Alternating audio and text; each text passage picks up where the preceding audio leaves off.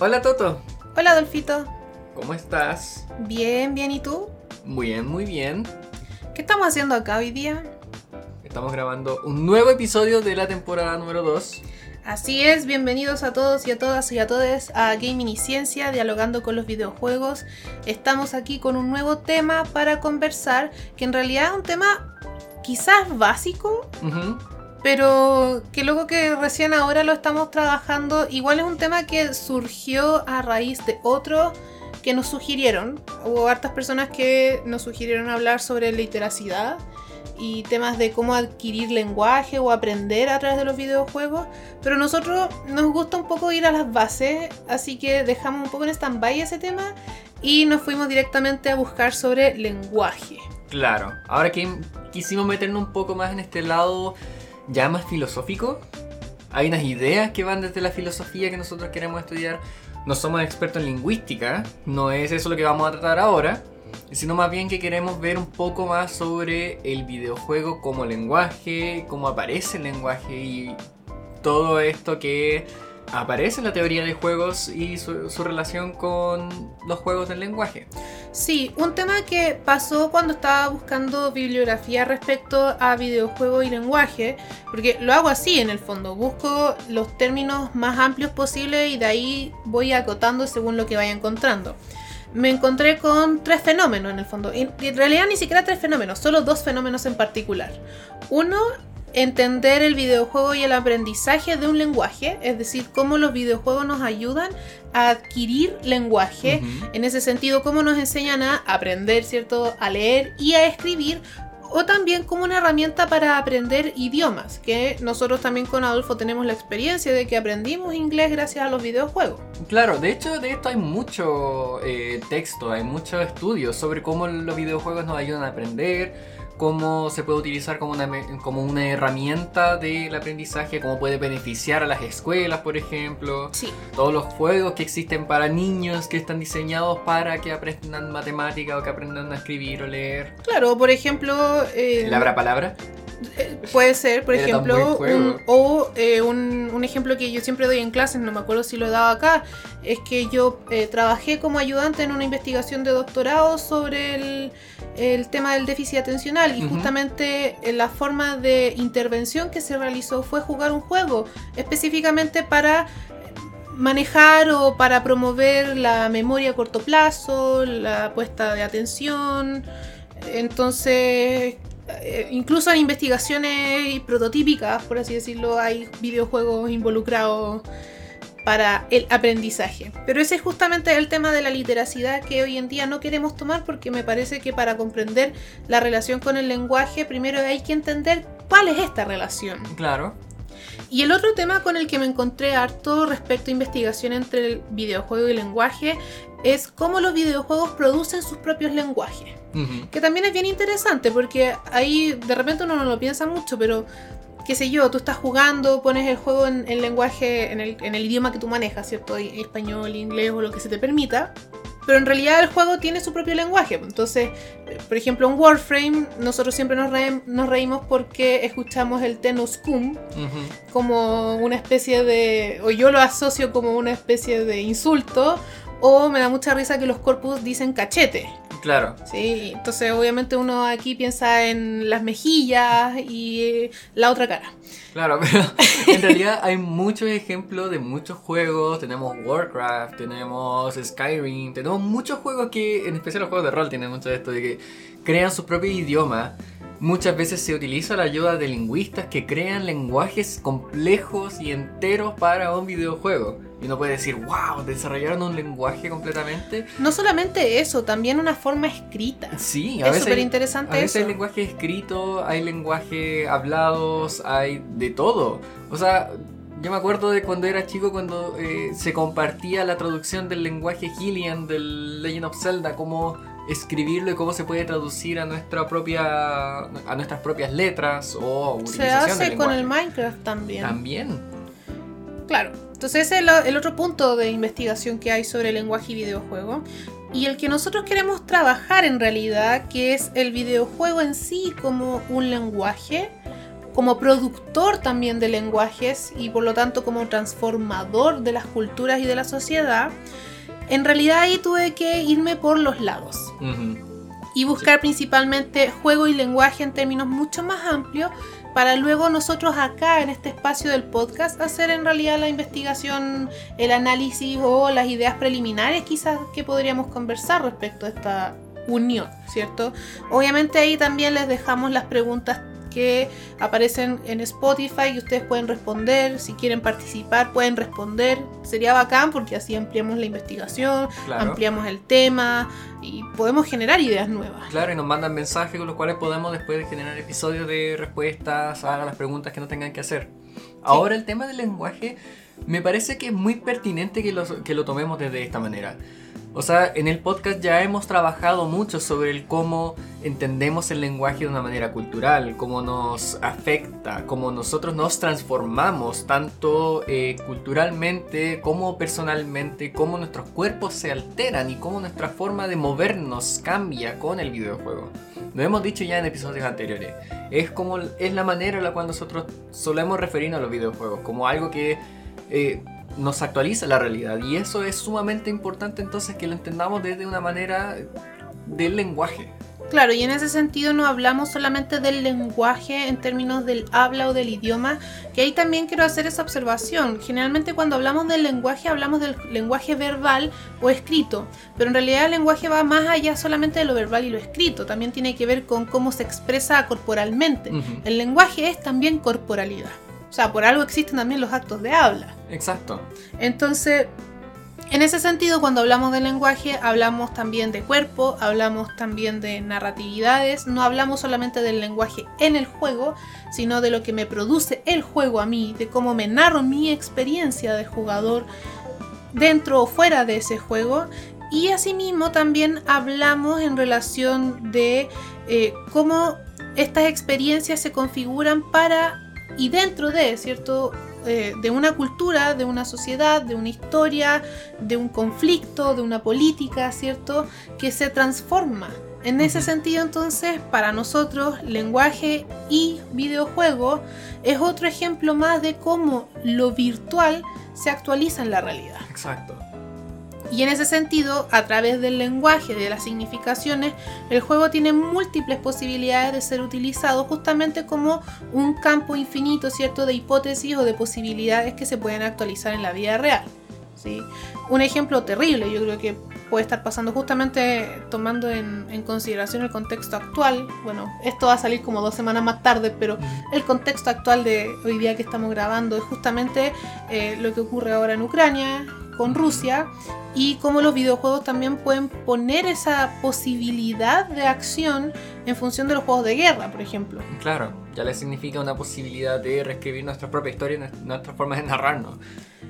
Sí, y es, es bien interesante también eso en, el sentido también de que, por ejemplo, los videojuegos pueden ser utilizados para entrenar soldados. Se han utilizado. Entonces, nos habla un poco de cómo no- nos planteamos posibilidades de nuestro mundo. Entonces, por eso no podemos decir que los videojuegos están ajenos a la realidad.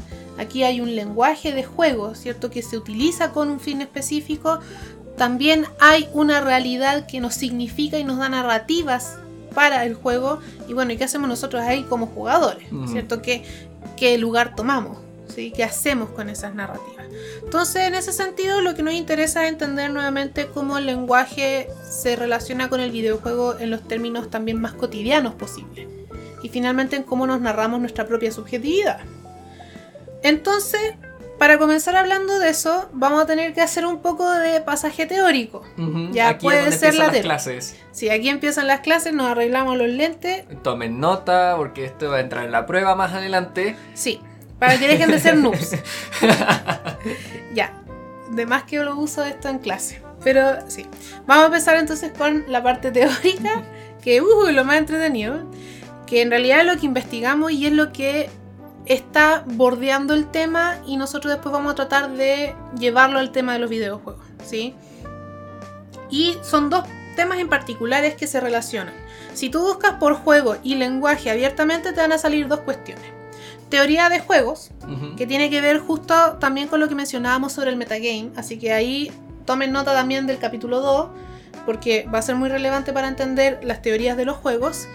Y el eh, juego del lenguaje del Wittgenstein 2, que le digo yo, pero que en realidad es la segunda reformulación que hace Wittgenstein sobre el lenguaje. ¿ya? Entonces ahí sí, nuevamente hay matemática o lógica matemática Claro. y filosofía. ¿sí? Vamos por parte entonces. Ya.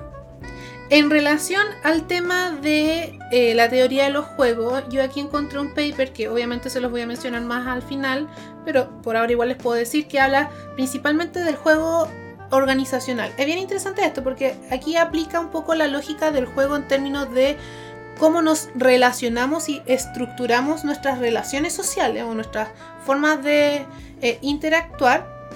No necesariamente hablando de jugar algo, sino cómo lo que es la vida puede ser un juego. Claro, un poco ¿sí? como, como ya mencionamos en otros capítulos, el interaccionismo simbólico. Eh, nos habla un poco de cómo el y relacionarnos con otras personas en la vida usualmente es una forma de juego, en la cual cada uno cumple un rol, un papel. Claro, Todos somos entonces, actores. sí, en ese sentido, en un lugar, en una organización, piensen ustedes en una especie de oficina, hay roles Ujú. y hay lugares que ocupamos y que jugamos cuando entramos a la oficina y que dejamos de jugar cuando salimos de la oficina. Ahora, con las oficinas o las em- empresas aquí mal portadas, ¿cierto? Y poco éticas que les gusta llevar el WhatsApp. Oh, ¿Cierto? Ya ahí rompen todas las reglas. Yo creo que esa cuestión es lo más insano que hay en términos organizacionales, pero lo voy a dejar ahí. No hagan eso, por favor. Sean sanos, cuiden a sus trabajadores, no traspasen los espacios privados, dejen los espacios privados como son, porque yo no voy a ser un peón más de una empresa desde las 12 de la noche hasta. No sé. A las 11 del día siguiente. Sí, claro, no, ni cagando. Dejando eso de lado, entonces, en términos organizacionales, lo que me llamó la atención es que hablan dos puntos. Primero, entender el lenguaje como un articulador de prácticas en los jugadores. O sea, el lenguaje es aquello que articula nuestras prácticas sociales. Y un juego social, cito aquí, es un conjunto de relaciones e interacciones que se estructuran, ¿cierto? Que estructuran a los actores en situaciones de poder compartido y de interdependencia estratégica. Entonces, bien interesante aquí porque estamos hablando de un- unas relaciones, una estructuración a través del lenguaje que además se relaciona con lugares de poder. Obviamente, si hablamos de lugares de poder, a mí el tiro se me en- enciende la antenita Foucault. Sí. Eh, y en ese sentido, el punto que ellos tratan de entender es principalmente en cómo en estas relaciones de poder los jugadores o las personas que están en la organización generan esta búsqueda de estrategias y de respuestas posibles para anteponerse a un movimiento. Por eso aquí hablamos de metajuego. Claramente, porque Sí. justamente le- cómo nos relacionamos entre otros actores, entre los jugadores de un juego y nos pensamos las posibilidades de lo que podemos hacer en relación a lo que hace el otro, eso es una de las definiciones de metajuego. Sí. Y aquí entonces entra la teoría de juego principalmente de von Neumann y de Morgenstern, pero que después Nash le hace su pequeño aporte también con la teoría de los equilibrios, o con el punto de equilibrio en realidad. Y lo que proponen ahí entender es justamente que el juego, primero, se tiene que observar en el aquí y el ahora. ¿sí? El juego no, no se puede observar a posteriori, sino que es aquí y ahora cuando entonces está el espacio justamente de análisis eh, principal. Y eso permite entonces o facilita la comprensión de las prácticas sociales que justamente son producidas por los juegos. ¿sí? Entonces es bien interesante acá porque el juego produce prácticas sociales que después se establecen como prácticas cotidianas, prácticas culturales o prácticas de la realidad. ¿sí?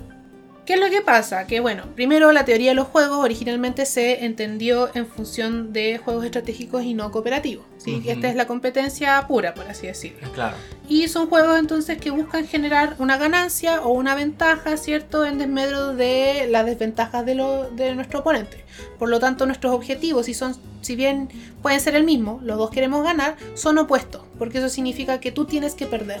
Claro. ¿sí? Como decíamos, los, prim- los primeros estudios en la teoría de juegos eran dilema de prisionero. Sí. Cómo ponemos a una persona contra otra y cómo, se, cómo vemos la interacción entre ellos en función de quién quiere ganar. Ahí vamos a ir, vamos a entrar un poquito de- de- en eso de nuevo, porque el- la primera teoría de los juegos estratégicos y no cooperativos tienen que ver más que nada con cómo los jugadores piensan el movimiento del otro Claro. y se anteponen a ello, que eso es justamente lo que hablábamos de metajuegos y ejemplos de ello hay en todas partes y el ajedrez yo creo que es el punto inicial de eso. Ujú. ¿sí? Luego viene la teoría de los juegos cooperativos, porque todos los juegos no son competitivos, sino que también son cooperativos, en los que finalmente la estrategia es la de maximizar las ventajas o los intereses personales, pero en función del logro grupal. Entonces, todos queremos ganar, yo voy a hacer lo máximo para ganar, pero eso significa que también tienen que ganar mi equipo, entonces también tengo que esforzarme para que el otro gane. Claro, Sí. significa que existen metas que son compartidas entre las personas, que son no son solo metas individuales, sino que la meta también, el- mi meta individual también tiene que ser la meta del otro. Claro. Y el punto de equilibrio de Nash es justamente la búsqueda de acuerdos favorables para ambas partes. Depende de la información que se recibe, ¿cierto?, del oponente, pero también depende del contexto del juego. Y es ahí donde empieza la alegoría o este tema de los prisioneros. En especial cuando le ponemos las, las, Las cláusulas futuras- y las todas repeticiones Sí. al, al Sí, dilema es ahí donde se complejiza el, el dilema del, del prisionero. El tema que trabajaban ellos aquí en función del juego y el lenguaje un poco es entender que el lenguaje nos constituye como sujeto y nos moviliza a distintos cambios continuos en nuestra lectura y por lo tanto el lenguaje también permite expresar emociones y cuerpo. Eso quiere decir entonces que cuando hablamos de eh, temáticas en relación a juegos, ¿cierto? En este caso en juegos estratégicos, el lenguaje no es únicamente conversacional. También podemos eh, observar cómo se expresan nuestras emociones, por ejemplo, en las gesticulaciones. De ahí quizás también la idea de que cuando uno... eh, de la cara del póker finalmente. Claro. Así que la cara de nada, de que no estás mostrando La absolutamente cara nada. difícil de leer. Sí, y, y cualquier gesticulación pequeña ya te da un indicio de qué es lo que le está ocurriendo a ese jugador. ¿sí? Entonces, lo interesante aquí es que el juego es mediado por el lenguaje, pero el lenguaje a sí también nos permite transformaciones ya sean ventajosas o no del juego. Entonces, nuestra primera relación del lenguaje y juego es que si el juego es entender las relaciones y las estrategias, el lenguaje es el mediador entre ellas. ¿sí? Por lo tanto, cuando hablamos de juego y de lo cotidiano, el lenguaje es el mediador que nos permite constituir esas realidades. Ahí me genera un problema. Me generan distintos problemas en realidad. A ver. Porque si lo trato de llevar al punto de los videojuegos, primero, ¿qué pasa si el videojuego no tiene conversaciones en el aquí y el ahora? De, de este modo, los videojuegos, sobre todo los RPG, las historias ya están hechas. Claro, los diálogos ya están predescritos. Ya hay, claro, ya hay una estructura dialógica. En ese sentido, estamos dentro de una estructura de poder de la cual parece que, parece que no vamos a poder salir. Claro, y muchas veces ese tipo de juegos te dice lo que tienes que sentir. Básicamente es como, oh, te, te- te puso una cara mala y te sientes eh, acongojado. Sí. Lo otro también que me genera bastantes dudas es si al juego mismo se le considera como parte de la conversación. Hmm. Si se le puede considerar como un actor o no. Sí. Si, la, si de hecho, si empezamos a, ente- a entender otras formas, como no, no solo lenguaje hablado, sino que también el lenguaje gesticulado, ¿es el juego también, el videojuego, una forma de lenguaje gesticulado? Si el juego interactúa de una manera contigo o no. Claro, o sea, por, e- por ejemplo, mm, no tener un VTuber, porque el VTuber igual se No. supone que es alguien. Pero algo así, como uno igual lee rostros, por ejemplo, cuando está jugando. Y de hecho, quizá uno de, las- de los grandes logros que se han hecho en los videojuegos hoy en día es que cada vez los rostros humanos son más humanos. Entonces es más fácil de leer también qué es lo que te dicen. Porque claro, es súper disociado y raro ver un personaje que está con carenada, ¿cierto? Y en realidad está contándote la historia más triste del mundo o está fascinado porque hizo una destrucción masiva. Si no es por la voz y por los actores de voz, un, estaría totalmente disociado esa- ese personaje. Claro. Entonces es bien interesante también. Ahí, bueno, yo ahí discuto con otros temas. Es justamente un- un- una pregunta que me surge, que en, en algunos casos, de hecho, creo que Jesper Juhl lo trabaja como el jugador cero, justamente, que es entender el, el- el juego mismo, el videojuego, la computadora como un jugador. Claro. Y lo que pasa, o al menos dentro de, las- de los descubrimientos, ¿cierto? De, lo- de las cosas que aparecieron en mi tesis en relación a eso, es que en realidad a los seres humanos nos incomoda muchísimo saber que estamos jugando con una máquina. Ujú. O sea, de, de verdad como que nos complica el, el hecho de que de partida como que intentamos no asumir que la computadora pueda ser un personaje, pero cuando empezamos a entender que sí podría hacerlo, se em- empieza a, ser extraño. Sí, ahí es bien interesante porque está la discusión un poco de que las máquinas nos hacen cada vez menos humanos, Ujú. pero cuando encontramos que una máquina es más humano, es súper incómodo. Sí, es lo que se le llama el Uncanny Valley. Sí, es terrible. Pero ese es otro tema que probablemente lo vamos a, conversar más adelante porque a mí al menos ese es lo que más me gusta. Pero siguiendo con el tema del lenguaje, ¿cierto? Eh, ¿Qué pasa, por ejemplo, si el diálogo está mediado por otros mecanismos? ¿Qué pasa si estás en un videojuego, ¿cierto? Que no tiene un diálogo o no se permite el lenguaje con otro. Lenguaje ahí, nuevamente, lo hablo en términos de lenguaje hablado o escrito. Porque yo creo que sí hay lenguaje siempre. Sí, sí, sí, todo el tiempo. Entonces, ahí pensaba, por ejemplo, hace un ratito te daba el ejemplo del Apex. ¿Qué pasa si en el Apex no pudieras ni escribir ni hablar y tu única forma de comunicación cuál es? Mm, Entender lo que está haciendo el otro. Exacto. Y ahí hablamos un poco de otra forma de, de entender el lenguaje, porque de partida tengo que entender que ese otro, ese otro personaje que en el juego se está moviendo es otra persona. Y tengo que entender que sus acciones yo también puedo enten- entenderlas. O sea, si se está moviendo de una dirección u otra, está mirando para un lado o se está disparando en una dirección u otra, puedo entender eso como un lenguaje. Y yo puedo entender eso y, y asumirlo y, y actuar en torno a ello. Entonces, hay comunicación. Siempre que, o sea, no hay lenguaje hablado, no hay, una comunicación directa, pero sí estoy entendiendo tanto si es mi teammate o un enemigo. Ahí entra un punto súper interesante que se me acaba de alumbrar la empolletita. El Game Sense. El. Game Sense es justamente un lenguaje del juego. Claro. Y es súper interesante porque yo lo pongo en el ejemplo de cómo tú sabes que alguien llegó recién, por ejemplo, a la casa. ¿sí? Si tú pasas al lado de un auto y el auto está calentito, ese auto recién fue usado. Sí. Recientemente fue usado. Y tú puedes generarte toda una idea, ¿cierto? Una narratividad de cómo está el entorno en función, por ejemplo, de ese pequeño dato. Lo mismo que en un videojuego. Si yo veo de repente humo, ¿cierto? Sé que algo está ocurriendo ahí o que algo pasó y más o menos me puedo hacer una idea de cuántos segundos han pasado desde eso. Claro, todo ese tipo de, de- de información nosotros la utilizamos para poder actuar en torno a ello. Entonces, si vi a un enemigo moverse de izquierda hacia derecha detrás de un detrás de un bloque, yo me puedo esperar que siga moviéndose a la misma velocidad y aparece al otro lado de ese bloque. Sí. Entonces con eso aquí cito a este texto y una parte súper bonita que dice, observar, reconocer y comprender un juego requiere que podamos interrelacionar los distintos componentes del mapa de referencia en el contexto y las condiciones que lo definen en el aquí y el ahora, que está mediado justamente por el lenguaje. O sea, lenguaje aquí también es la significación, poder dar significado a esto que está ocurriendo. Poder dar significado a la experiencia, a los momentos y a las situaciones que están pasando aquí y ahora. Sí. Saltamos entonces ahora a Wittgenstein 2, que es, son los juegos del lenguaje. Este es otro paper que ah, hace un análisis de Wittgenstein 2 para después eh, en relacionarlo. Claro, le da una lectura política en el fondo, pero nosotros nos vamos a saltar la parte política porque nos interesa entender a Wittgenstein. Si no, de todas maneras, yo hago clases proceso psicológico el próximo año, lenguaje Wittgenstein, entro sí o sí. A los que me están escuchando ahora y que son mis estudiantes, próximo semestre, ya saben, pregunta de prueba. Gomero escribe en su texto Juegos del lenguaje sociales y palabras que dañan una aproximación a Wittgenstein en la que habla principalmente de cuáles son los sentidos que este filósofo, cierto filósofo del lenguaje, hay que decirlo así, le da justamente al tema del lenguaje. Decimos Wittgenstein 1 y Wittgenstein 2 porque este caballero tiene la particularidad de que eh, no estuvo de acuerdo consigo mismo, entonces cambió su teoría. ¿sí?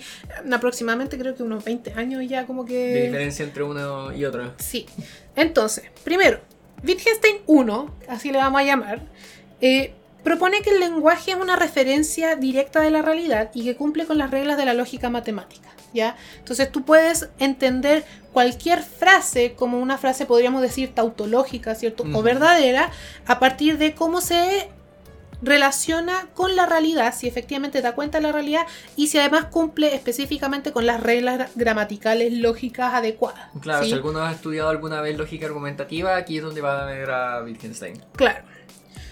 ¿Qué pasa? El segundo Wittgenstein se da cuenta que en realidad el lenguaje es en su significado.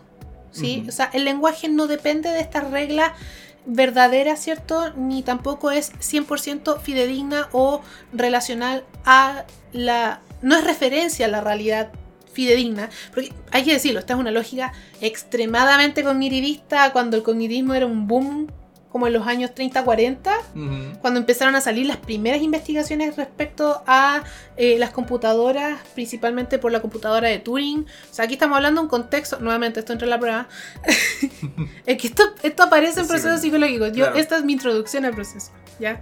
Entonces, aparecen todas estas lógicas o estas com- comprensiones de cómo entender el cerebro humano como una computadora. Las computadoras funcionan con lenguaje lógico matemático, por lo tanto la, la mente humana parece que también. Ujú. Sí, el lenguaje no está exento de eso y esa es justamente la crítica que se le hace al cognitivismo, que entiende el lenguaje única y exclusivamente como esta lógica matemática. Bueno, Pape Wittgenstein se dio cuenta, por suerte, de eh, este error, de este impasse, diría yo, y lo que propone finalmente es que en realidad el lenguaje no es solamente una referencia a las cosas de la realidad, sino que van a adquirir su sentido y sus significados en el contexto, en su uso. Por eso el lenguaje adquiere significado, sentido en su uso. ¿Ya? Y en ese sentido, el lenguaje como juego, ¿cierto? Puede representar actividades de la vida real o de la vida cotidiana. Y como juego, también responde a reglas y estructuras. ¿Sí? Pero son reglas y estructuras que además no son universales entre sí. Eso es bien interesante. ¿sí? Entonces aquí voy a citar derechamente a los autores. Dice, el todo formado por el lenguaje y las acciones con las que está entretejido, ¿cierto? Y que en ocasiones, y con las controversias interpretativas y ya mencionadas, que aquí habla un poco de esta lógica que Wittgenstein no toma mucho el aspecto social, por ejemplo, identifica con las formas de, la, eh, de vida. Lo que destaca de los juegos es que están compuestos por reglas que necesitan seguimiento constante y continuado y grupal. Wittgenstein rechaza la posibilidad de dar una definición única o general. No existe un caso único o ejemplo paradigmático de lo que sea un juego, sino que son diferentes sistemas, son con distintas reglas y distintas finalidades. Videojuegos, aquí podemos entenderlos también directamente a esta lógica, ¿cierto? Los videojuegos son múltiples, hay múltiples diferencias, múltiples formas de, de clasificarlo. Claro, es casi que imposible definir qué es un videojuego porque son todos completamente distintos, todos tienen distintas reglas, todos tienen di- distintos usos. Claro. ¿Cómo es que entonces llegamos a la conclusión de que un juego y otro son también videojuegos? Primero, es que todos comparten una cosa. Son juegos. Claro. Segundo, todos comparten otra cosa. Están hechos en lenguaje. Tienen lenguaje, no escapan de su significado. Exacto. ¿Sí? Entonces, ahí es bien interesante también entender que independiente de entender los juegos del lenguaje y cómo se relacionan con la vida cotidiana, que no tienen reglas, o sea, tienen reglas específicas, pero esas reglas no son universales, ¿cierto? Y sin embargo las podemos agrupar, es justamente con relación a eso, en que se pueden agrupar justamente en su uso con el lenguaje, en qué es lo que significa, ¿sí? Junto a lo anterior, entonces, encontramos un problema igual con Wittgenstein. Ahí Wittgenstein no se salva tampoco de una de nuestras posturas, y aquí en particular nuestras posturas filosóficas. Sí, ¿sí? la nuestra. Sí, que eh, Wittgenstein habla justamente de la oposición al lenguaje privado. Justamente en esta idea de que el lenguaje es su significado, significado que surge justamente en un espacio social, y cultural. ¿sí? Si bien él no habla mucho del tema de la cultura de la sociedad, más hacia sus últimos trabajos, eh, reconoce claramente que lo que adquirimos como reglas del lenguaje van a depender justamente del espacio cultural del cual venimos. Ya bastante constructivista en ese sentido. Sí. ¿sí? Eh, y ahí va a decir entonces que los usos del lenguaje son compartidos y nadie puede por separado crear un lenguaje propio o tener significados completamente privados que sean incomprensibles para los demás hablantes del juego del, eh, del lenguaje. Ahí se ponen muchas ideas, ¿cierto? La, la típica como ya, pues Vicente, tírate una. Y es como, bueno, si tú hipotéticamente tienes a una persona que vive en una caverna, él solo y no sé qué, y bla, bla, bla, bla, bla. Y esas típicas ideas hipotéticas del sujeto viviendo solo, bueno, incluso en esos casos, siempre va a haber un, un uso compartido del lenguaje, ¿sí? Ya sea porque el lenguaje lo adquiere de una manera que es natural, por ejemplo, en el sentido de que las emociones se expresan naturalmente en el rostro y por lo tanto eso es universal y se pueden leer, O la idea de que, eh, bueno, si fui un ermitaño, que me fui por decisión a vivir a la montaña yo solo, de todas maneras aprendí en un contexto social, en un contexto eh, cultural y por lo tanto tengo mis reglas. Entonces, nuevamente, la, la, idea, ¿cierto?, de los niños lobos o lo que pasa con esto del libro La Selva, ¿cierto? Eh, no es que el niño esté ajeno 100% de, de, una conducta del lenguaje y va a aprender una, un lenguaje específico, entonces también hay un significado particular y toda esa cháchara en relación a lo cultural. Lo que a mí no me gusta de esta lectura, o no es que no me guste, que se opone a mi, a mi comprensión, es que yo sí creo que hay un lenguaje que es privado. Más, más que decir un lenguaje que es privado, una experiencia que es privada. Porque yo puedo usar todo mi bagaje cultural, social, todos los idiomas posibles, todas las formas posibles de decirte, tengo este dolor, pero tú jamás vas a poder entender ese dolor. Claro, y esa es una, una perspectiva sumamente hermenéutica del cómo entender eh, el fenómeno humano, porque de verdad ninguna palabra va a ser suficiente para expresar lo que nosotros vivimos, porque al final las experiencias son completamente propias, que no solo se viven en la experiencia en sí, sino que también nos traen a mano todo lo que nosotros hemos sido en nuestra vida y todo lo que, nos, lo que esa experiencia nos significa en un futuro. Entonces, todo eso es únicamente nuestro. Nadie ocupa tu mismo espacio, tiempo y lugar, solamente eres tú. Claro, y ahí entonces nosotros nos oponemos un poco a la idea de Wittgenstein en relación al juego de lenguaje y el uso en el lenguaje, en el sentido de que, claro, el lenguaje puede ser social y cultural, sin embargo, igual hay un mundo interno, ¿cierto? No sé si mundo interno, una experiencia. Pero una experiencia que es imposible de compartir y que está es como que tiene una forma de lenguaje pero que no se le puede poner palabra. Yo diría que o el lenguaje se agota o la experiencia se escapa del lenguaje. Yo creo que la experiencia se escapa del lenguaje. Esto es importante para quienes vengan de la psicología y nos estén escuchando porque esto es sumamente relevante para la psicoterapia. Sí. Sí, nosotros también además podemos comprenderlo ahora, siendo un poco el, el link cierto al tema de los videojuegos. Nadie va a entender mi frustración Nadie, jamás. ¿Sí? Si yo me enojo en un videojuego, ustedes pueden entender por qué me enojo en el videojuego. Pueden entender cómo se lee mi, qué sé yo, mi cuerpo, la rigidez de mis músculos. Pueden entender mi rostro, si grito o no, etcétera, etcétera.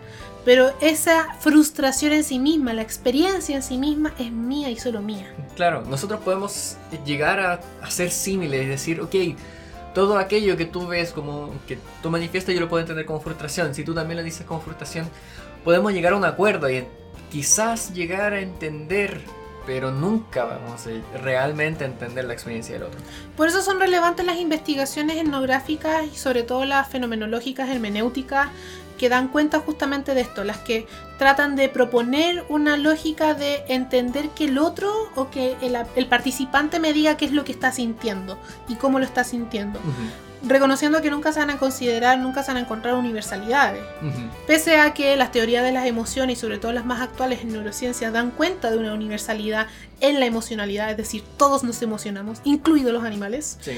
Eh, considerando ese aspecto, y de hecho considerando además que la emoción cero es el hecho de simplemente estar vivos, ¿sí? igual hay una universalidad, ¿sí? hay...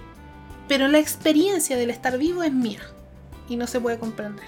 Entonces, también hay pape para todos los que, y nuevamente una discusión que nosotros estamos teniendo recientemente en la calle, cuando ya fuimos a comprar, porque sí, hablamos de videojuegos en todo momento. Asumir, por ejemplo, que las conductas inmaduras, inmaduras entre grandes comillas, son únicas y exclusivamente de niños. Claro. Decir que uh, alguien siendo tóxico en un videojuego está teniendo una, una conducta infantilizada o infantil. Porque llegamos a eso y a mí esas son las cosas que, por ejemplo, me, me, complican. El mismo tema también en relación al género y dejar a las mujeres fuera. La experiencia del videojuego es solamente una experiencia masculina, no las pelotas. La otra cosa, la vagina, la vagina, las pelotas, la vida, todo. Eh, sí, irónico. Eh, cuando hablamos justamente de, de, la emocionalidad, de la experiencia del videojuego, es una experiencia que no es universal. Por lo tanto, yo no puedo cerrar las puertas a nadie al videojuego. Ya sea en su producción, ya sea en su experiencia de juego, ya sea en lo que, en lo que sea con relación al videojuego. ¿sí? Quizás lo más complejo eh, del, videojuego es cuando no jugamos. ¿sí? Y el no jugar, de hecho, se asocia a psicopatología o algún problema.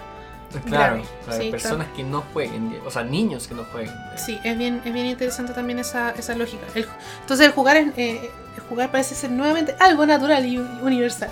Ya. Mm, Sí, mediado por el lenguaje, hay que decirlo. ¿sí? Entonces, tomando como estas dos perspectivas que ya me largué media hora a hablar solamente de esta basura teórica, no, no es basura, es Entra en clases. Sí, entra en clase, entra en la prueba. Lo que queremos rescatar de esto es que finalmente tanto lenguaje como juego son herramientas que nos permiten representar, interpretar y significar la realidad. Mm, Por lo tanto, dejan de ser espacios solamente teóricos y virtuales y van a ser más bien expresiones de nuestra cotidianeidad que van a estructurar el cómo nos comportamos y cómo nos relacionamos con los otros. Entonces, no podemos hablar tampoco de lenguaje únicamente en términos discursivos, conversacionales o habla escrita, ¿cierto? El lenguaje se expresa en las emociones, el lenguaje expresa cuerpo, el cuerpo es lenguaje. Exacto. Las gesticulaciones y el silencio son también formas de lenguaje. El silencio es comunicación. Por favor, entiendan eso. A los que les incomoda el silencio es por algo. Y el lenguaje también es movimiento, es acto, es relación. ¿Sí? Y eso lo podemos ver constantemente en un juego. Claro, eso también se le critica un poco a Wittgenstein, pero entiendo a dónde va. Es casi que decir que todo en la vida es juego. Y lo entiendo porque realmente toda acción se ve dentro de reglas que parten de un que parten de nuestra forma de relacionarnos y que le podemos decir es un juego. Toda acción y toda no acción caen dentro de estas mismas reglas. Entonces, sí, todo es un juego, vivir es un juego. Vivir es un juego en tanto nos ponemos en relaciones de reglas que son socialmente compartidas y de las cuales no, las compartimos mediante un lenguaje. Lo hablamos en... De hecho, creo que esto fue como capítulo 1 o 2 del podcast, temporada 1, así. Del tema de cómo malinterpretamos la idea de que todo es un juego, eso no significa que me voy a tomar a la chacota las cosas, ¿cierto? Claro, no significa que por ser un doctor y estoy en medio de una operación a corazón abierto voy a decir, ah, no, pero esto es un juego, puedo equivocarme y volver a, a reempezar. No, Claro, no es así. O sea, eso también es súper psicótico. Pero pensándolo en esos términos, eh, y justamente también un poco haciendo justicia quizás a lo que menciona Wittgenstein aquí, eh, entender que justamente nosotros, capítulo 2, cuando hablamos de juego, la diferencia entre game y play, hablamos también de distintas teorías respecto a el juego. Y una de las que más se comparte es entender el juego como un círculo mágico. ¿Te acuerdas que Claro. tú, tú puedes hacer las representaciones, sí, ir a trabajar es como jugar y todo no sé qué? Lo mismo con la educación, o sea, los niños juegan a, a ser doctores, los niños juegan a ser profesores, los niños juegan a ser mamá y papá y familia, etcétera. Eso no significa que lo sean, ¿sí? Claro. Eh, porque Pero habría un espacio mágico, ¿cierto? Exacto, que ese- separa la realidad de la mentira. por Esa decirlo. fantasía dentro de la cual se ubica el juego. Dentro de que lo que sucede en el juego no constituye una realidad. Pero nosotros hemos dado cuenta de que hay una realidad. El, video- el juego se actualiza a nuestra realidad. Es que, claro, ese es el tema. Es muy diferente decir que el videojuego en sí mismo es la realidad a decir que los videojuegos virtualizados, ¿cierto? Se pueden actualizar. Sí, yo creo que también hay que tener un poco de cuidado con eso, porque no se trata de decir que mi realidad es lo que ocurre en el juego. Justamente los temas que más salen en boga en relación a la violencia en los videojuegos, a los tiroteos y ese tipo de cosas, es hacer esta mala comprensión de la pérdida de juicio de realidad. Justamente. Lo que nosotros estamos proponiendo no es una pérdida de juicio de- ni sentido de la realidad. Estamos diciendo que lo que ocurre en un videojuego se actualiza y se puede volver real. Y somos en ese sentido defensores, por ejemplo, en las relaciones sociales. Exacto, principalmente, es lo que más nos importa, de que las relaciones que ocurren en los juegos son reales. O hacer válidas las emociones. Las En el sentido de que juegos. lo que ocurre en un juego me enoja y me enoja. Y ese enojo no es un enojo que queda en lo virtualizado, no, es un enojo que se encarna Exacto.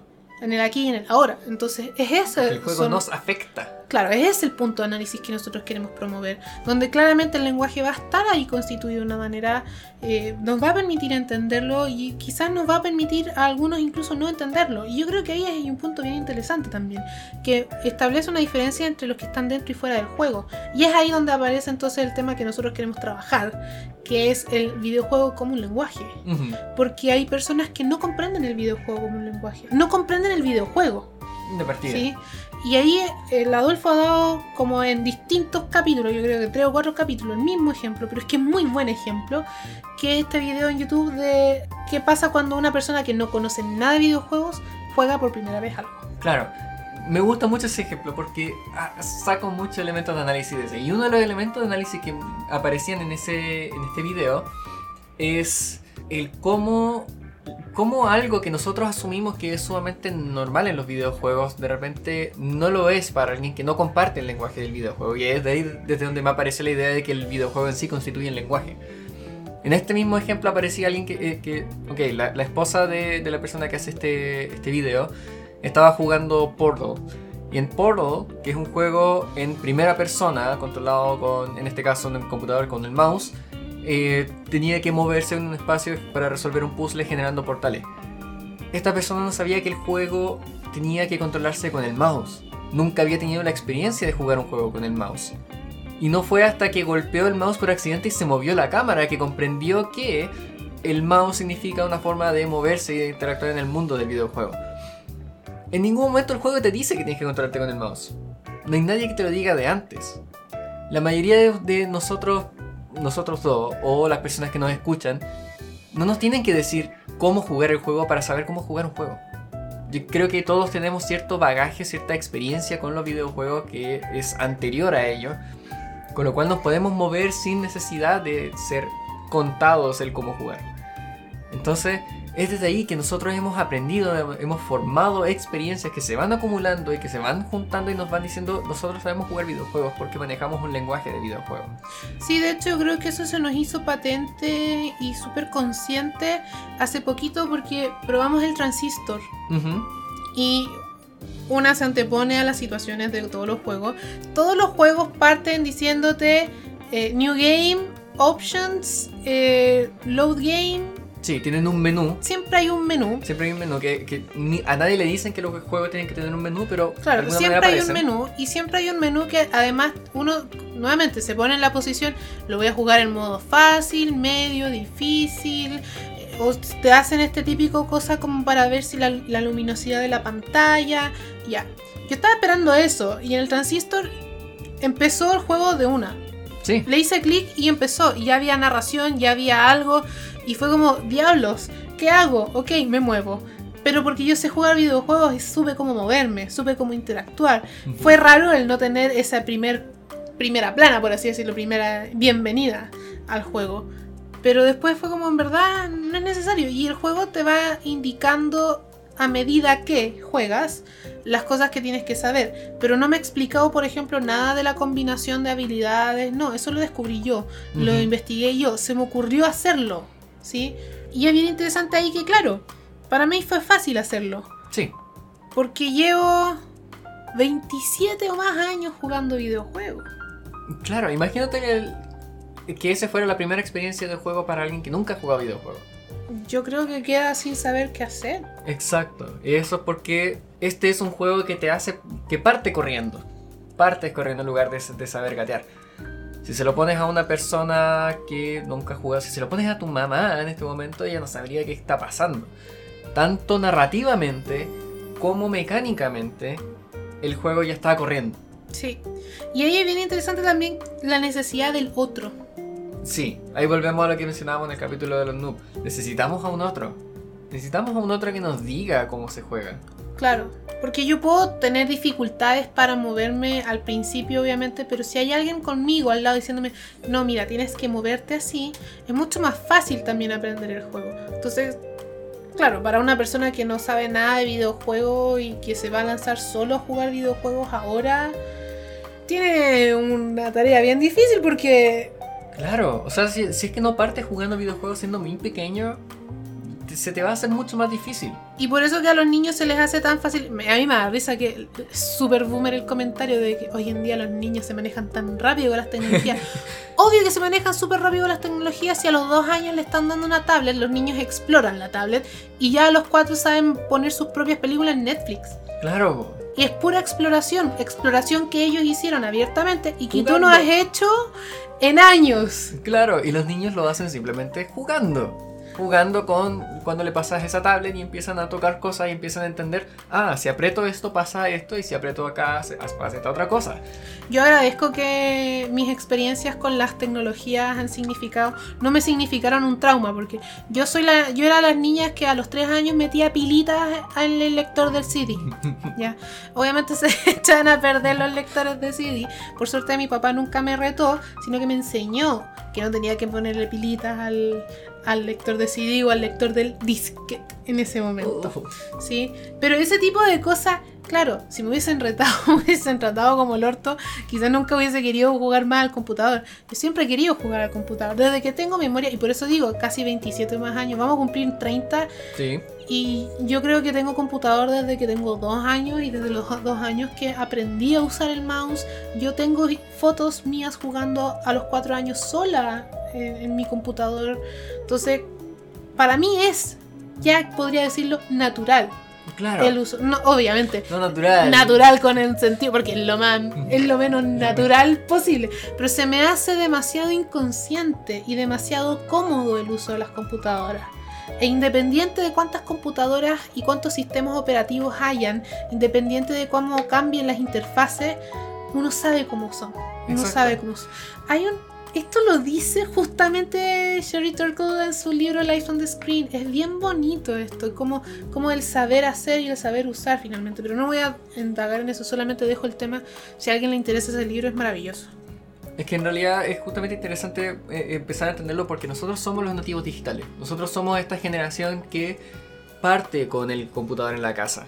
Nosotros nacimos con las consolas en la casa. No somos los que tenían que ir al arcade, que todavía el videojuego era algo muy externo, fuera de la casa, que eh, solo algunos podían ir que era más adolescente porque tenían la libertad de salir. No, nosotros somos ya Latinoamérica, que habían juegos en las casas. Algunos sí tenían acceso a ellos y otros no. Tenemos que reconocer nuestra situación de privilegio en ese sentido. Pero nos da todo ese paso de tener una cultura, tener un conocimiento, tener una forma de interaccionar con la computadora, con la consola, con los videojuegos, que nos significa una forma de lenguaje que nos es compartido con otras personas de nuestra generación. Sí.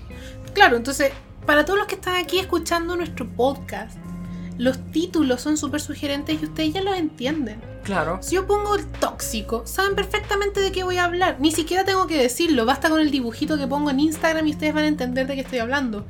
Lo mismo con el noob. Ujú. ¿Quién cresta es el noob? ¿Qué es gamer? Las personas saben de lo que estamos hablando porque ya están insertas en este mundo con este lenguaje venido justamente de los videojuegos y que se instauran acá. O sea, es bien interesante ya. Hicimos un análisis crítico del debugging, por ejemplo, del concepto del debugging que no viene del videojuego, pero se actualiza en el videojuego y cambia su significado. Entonces ahí también, nuevamente, una persona cualquiera no me va a entender lo que significa el debugging y yo no entendía lo que significaba el debugging hasta que fue un lenguaje compartido conmigo. Ujú, Si no hubiese exacto. sido un lenguaje compartido, jamás habría sabido lo que significa esa experiencia. Y quizás nunca le habría dado la significación que tiene ahora en los videojuegos.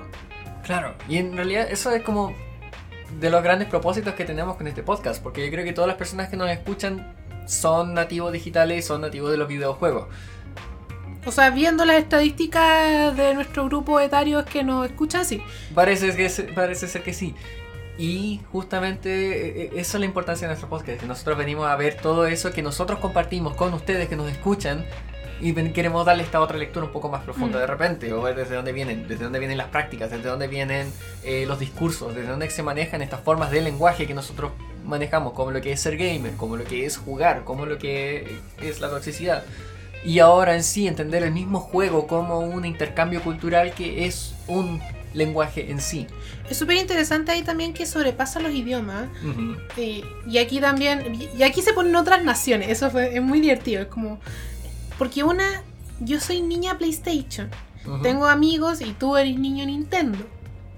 Hay otra gente que es niño Xbox, los que son Xbox son un poco tardíos en todo caso, pero incluyámoslo hoy en día en, en- en el bagaje, ¿cierto? De, de, de las nuevas naciones de juego. Hay gente que es full computador, Sí. y ahí hay un tema súper interesante porque se genera este lenguaje compartido en la consola, pero que se me hizo súper patente la distinción con el joystick eh, neutro de mi computador. Mm, ¿Por claro. qué? Y eso también fue, un- fue una experiencia súper interesante. Estábamos hablando el otro día cuando estábamos aquí configurando para el transistor, Sí. justamente. ¿Qué fue lo que pasó? Yo quería jugar videojuegos, porque siempre he sido niña control en realidad. Yo aprendí a jugar con el WASD, que es otro, otro lenguaje, Otro ¿cierto? lenguaje. Otro uso del teclado. Aprendí tardíamente con eso. Entonces, hay algunos juegos que todavía me gusta jugarlos con control, como el Hollow Knight o cosas de ese estilo. Sí, ese tipo de juegos. No, el Cuphead le voy a dar una probada con WASD porque creo que soy un poco más proficiente Pero con ese en justamente este fue uno de los problemas que nos pasó con Sí. el control. ¿Qué fue lo que pasó con el control? Me regalaron un control. Aquí me lo regaló una amiga que nos escucha. Saludos a la. No, me regaló un control que yo le pedí específicamente que fuera, ojalá, con la forma del PlayStation porque es el que tengo más costumbre. Pero el control, que sí tiene la forma del PlayStation, tiene el problema de que las teclitas o los botones dicen 1, 2, 3, 4. Ujú. 1, 2, 3, 4 en el orden que no corresponde en mi cabeza, ¿cierto? Al PlayStation. Porque uno aso- asocia el 1 como la X, que es el botón de acción. Y aquí ¿Cuál es es el el dos? 3. Aquí es el 3. El 1 es el triángulo, que es el botón de arriba. Entonces, eso de partida me generó un problema bien grande porque fue como, ya, no voy a mirar los números, solo voy a apretar los botones porque sé naturalmente, muy entre comillas, cómo funciona. O siquiera el color de los números, como están ubicados. No sé si están ubicados de la misma manera que, que en un control Sí, de creo que sí, están, están ubicados correspondientemente. ¿Cuál es el problema? Que cuando estaba jugando Transistor, uno de los, los botones estaban configurados creo que como Xbox. Sí, porque en, en la- los juegos en Steam la mayoría tienen o la configuración de control del, del específico de Steam o vienen con los de Xbox. Que es ABXY, creo que. Claro. Y que además es contrario o en, en orden o posición, ¿cierto? A el control de eh, Nintendo. Entonces, como, loco, tengo que aprender 20 idiomas en el mismo momento porque yo sé el de PlayStation, conozco un poco el de... Claro, yo soy nativa con PlayStation, aprendí el lenguaje del Nintendo y ahora tengo que aplicar eso para entender un tercer lenguaje. Claro, o sea, tú estabas haciendo un ejercicio que son tres traducciones al mismo tiempo. La pantalla te aparecía un control de Xbox que tú en tu control lo leías como 1, 2, 3, 4 y tú tenías que hacer después la interpretación como el control de PlayStation. Son tres idiomas al mismo tiempo, se puede decir. Entonces es súper complejo porque incluso siendo nativa jugando videojuegos, no conozco un lenguaje. O cierto lenguaje. Por eso yo digo que hay, hay naciones, ¿sí? Como, o las Claro. nuevas naciones. El lenguaje del videojuego puede ser súper universal, pero hay naciones según qué consola o dónde juegas, ¿sí? Entonces, fue bien interesante ese también es- ese análisis, porque justamente me pone en la situación, bueno, yo nunca fui niña Nintendo, no entiendo cómo funcionan los Nintendo en términos de controles. O nunca fui niña, mucho menos, nunca fui niña de Xbox. Sí, o sea, Siempre he jugado PlayStation y PlayStation para toda la vida. Entonces, además tiene los mejores gráficos, los mejores juegos. Mentira, ahora todos se prestan. Todos los juegos son para todos. Excepto Nintendo, que es un cagón que se los compra todos y después no, no comparte. Claro, y después los que se abanderan por una consola u otra están llorando por los exclusivos. Sí. Pero en fin, es bien interesante cómo el mero control, algo tan material, me significó el tratar de entender tres idiomas al mismo tiempo. Entonces, incluso en eso, en la materialidad, en el objeto, pero también en la experiencia, está el lenguaje atravesando. Claro, aquí nuevamente estamos. Son, son estos tres idiomas, como le decíamos, que se manifiestan de una manera que es física en el cómo interactúo con el control y con el movimiento de mis dedos. Y que eh, también se relaciona en un lenguaje entre lo que yo estoy haciendo y lo que estoy esperando que suceda en la pantalla. Son demasiados niveles de análisis lo que están pasando al mismo tiempo. Y son todas formas de, de lenguaje que tenemos que entender en el momento y que tenemos que entender. Son un lenguaje más práctico, no tan simbólico de repente. Es una cosa sumamente inmediata que tenemos que ver. Lo que pasa es que ahí en- entramos un poco en el análisis de que el lenguaje ya no es solamente palabra, es semiótico en el sentido de que es sumamente significativo, que implica entender representatividades, implica entender signos, no, no, no tanto eh, no tanto cómo se están escritos, sino cómo qué significan, porque al final el lenguaje escapa de, del- de la palabra, no se Claro. agota en la escritura Claro, Sí. como decíamos. eh, escapa de ella y se representa y se, se trabaja, se configura, se comprende en la materialidad y en la corporalidad. Por eso también nuestra perspectiva de entender las cosas de manera semiótico materiales. Porque la materialidad también genera lenguaje, también nos dice algo. Exacto. Y cómo después nuestra interacción con esta materialidad se actualiza en nuestras formas de estar Sí. con- comprenderla. Entonces, en ese sentido, primer paso que dimos acá es entender que los videojuegos constituyen sus propios lenguajes, Ujú. lenguaje que puede o no ser compartido, que hoy en día puede establecer un antes y un después, puede establecer una diferencia. O sea, nuevamente también lo dijimos en el capítulo sobre la socialización. Si a los niños se les exige jugar videojuegos en su entorno social es por algo. El niño que no juega videojuegos o que no tiene lo que el resto de los compañeros sí, está carente en un lenguaje. Claro. Y eso puede ser fundamental en una relación social. Queda fuera de algo. y eso es relevante también de entender. Nos dice mucho en, la- en respecto de, las- de las generaciones futuras. O sea, los videojuegos ya están instaurados en nuestra sociedad y cómo nos movemos en nuestra sociedad. ¿Y qué es lo que esperamos de nuestros, de nuestros hijos en futuro? Ellos van a nacer ya con los videojuegos aún más dentro de su propia experiencia que nosotros. Claro. Entonces, en ese sentido, darle también la justicia un poco al videojuego como constructor de, productor de lenguaje, reproductor de significados, eh, transformador de significados. Hoy en día ya no hablamos, yo no hablo del noob solamente en el videojuego. Para mí los noob es un noob En la vida, en la cotidiana. ¿sí? El tóxico no es solamente en los videojuegos, hay relaciones de pareja que son tóxicas, hay amistades tóxicas, hay ese tipo de cosas que ya no es solamente en el juego en sí. Lo dijimos, el teabagging no es un tema que viene del videojuego en sí mismo, viene de otras prácticas sociales relacionadas al entorno homosexual, por ejemplo, en los años 80. Y así. Así. Y Así. en caso de que conozcan algún padre naturista que diga que sus hijos no tienen que estar frente a las pantallas porque les hace mal, díganle que los están dejando fuera de un lenguaje que es tan importante como saber hablar inglés en este momento. Sí, así tal cual. Manejarse con la computación, manejarse con los videojuegos es tan relevante como también manejar un idioma, un segundo idioma finalmente. Eh, es- eh, yo creo que estás haciendo perder muchas competencias si es que prohíbes el uso de las tecnologías. Exacto. Y dejemos de ver a los juegos como algo en menos. Eso Si además- Si al final, en última instancia, la culpa nunca la han tenido los juegos, nunca la han tenido las tecnologías, porque además somos nosotros las que las producimos. la- Ujú. Entonces, si hay alguien que queremos culpar eh, por ese motivo es al mismo ser humano y a su uso. Sí, si son los- nuestros problemas no son siempre los problemas de nuestra sociedad, solo, solamente se actualizan y los espacios donde se actualizan. Si antes no teníamos niños peleándose porque el juego, eh, porque los vencieron en el juego, bueno, antes se peleaban por otra cosa. Y simplemente el cómo y dónde se, es lo que se actualiza. No le echamos la culpa a los juegos. No. Así que eso, dejémoslo hasta acá yo creo porque eh, ya creo que dimos las primeras bases de cómo nosotros entendemos juego y lenguaje. Probablemente el capítulo que siga sí o sí va a tener que ser ya el de literacidad o el de tema de cómo aprendemos lenguajes o idiomas con el videojuego, etcétera, porque un poco ya se nos dio la, la entrada. Sí, ya dimos como el juego en sí es- se aprende como una forma de lenguaje, pero también podemos aprender más cosas a través del Claro, ahora ya vamos a entender cómo aprendemos, por ejemplo, inglés con el videojuego, cosas de ese estilo.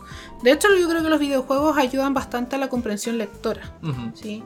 Y hay un ejemplo, el de mi hermana chica, que mi papá la hizo jugar Zelda para que, como en el Zelda o en juegos de RPG en general, tienes que seguir pasos para hacer cosas, eh, ella necesitaba tener comprensión lectora y eso significó que aprendiera además a retener la información por más tiempo Ujú. porque se le olvidaba y tenía que ir siempre con el mismo personaje a ver qué es lo que tengo que hacer.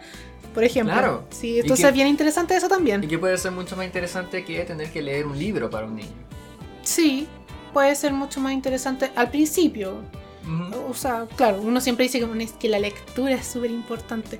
Yo aprendí a leer, aprendí a leer así en el sentido de que me gusta leer ahora de grande, pero cuando Claro. era chica yo no me leía ningún libro para el colegio, o me los leía muy a regañadientes, pero me devoraba juegos y las historias eran maravillosas. Exacto, o sea, no te leí ahí los libros para el colegio, pero jugaba Kingdom Hearts y leíste la historia completa miles de veces. ¿Cómo voy a decir que no estás leyendo? Sí, no, sí, tiene un Eso es lo que quiero llegar. Exacro. Pero en fin, En Dejamos fin, eso el para la próxima. sí. Entonces, ¿qué leí? Leí el Cambio organizacional, juego, lenguaje y cambio. Es que está en inglés el título, pero en realidad el texto está en español, así que lo digo en español. De Carvajal y López desde el año 2011. Leí el texto de Gomero del 2017, Juegos del lenguaje sociales y palabras que dañan, que es este que hace el análisis después de Wittgenstein en términos políticos. Y otro texto que leí que eh, no apareció directamente relacionado a lo que hablamos ahora, pero que igual deja unos guiños o algunos elementos como mencionado, el tema de los gestos o el tema de las emociones, por ejemplo, eh, aparece en un texto que está en portugués, que es de Gómez da Silva, de Brandao y de Hildebrand, que se llama eh, A Poética dos Gestos dos Jugadores. No nos cuestiones nuestro acento. La poética de los gestos de los jugadores, técnicamente. Que en el fondo hacen un análisis etnográfico justamente de distintos escenarios de juego en los que analizan los gestos de las personas, los observan y después les piden a ellos desde un punto de vista fenomenológico que eh, interpreten y digan qué es lo que sintieron y cómo lo sintieron y por qué lo sintieron. La poiesis de los gestos, cómo nacen los gestos. Así que eso, les dejamos estos eh, textos ahí para que si quieren revisarlos, si no nos preguntan de todas maneras. Recuerden también, vamos a dejar ahí una preguntita en relación al lenguaje, ¿cierto? Si es que quieren responderla, está en Spotify, está en Anchor. También pueden respondernos las preguntas anteriores, nos pueden mandar a la chucha, nos pueden escribir lo que sea. Eh, pero en fin, un gusto hablar contigo de nuevo, Adolfito. Un gusto estar con ustedes. Eh, nuevamente compartan si les gusta. Sí, y nos estamos viendo la próxima semana. Escuchando en realidad. Adiós. Adiós.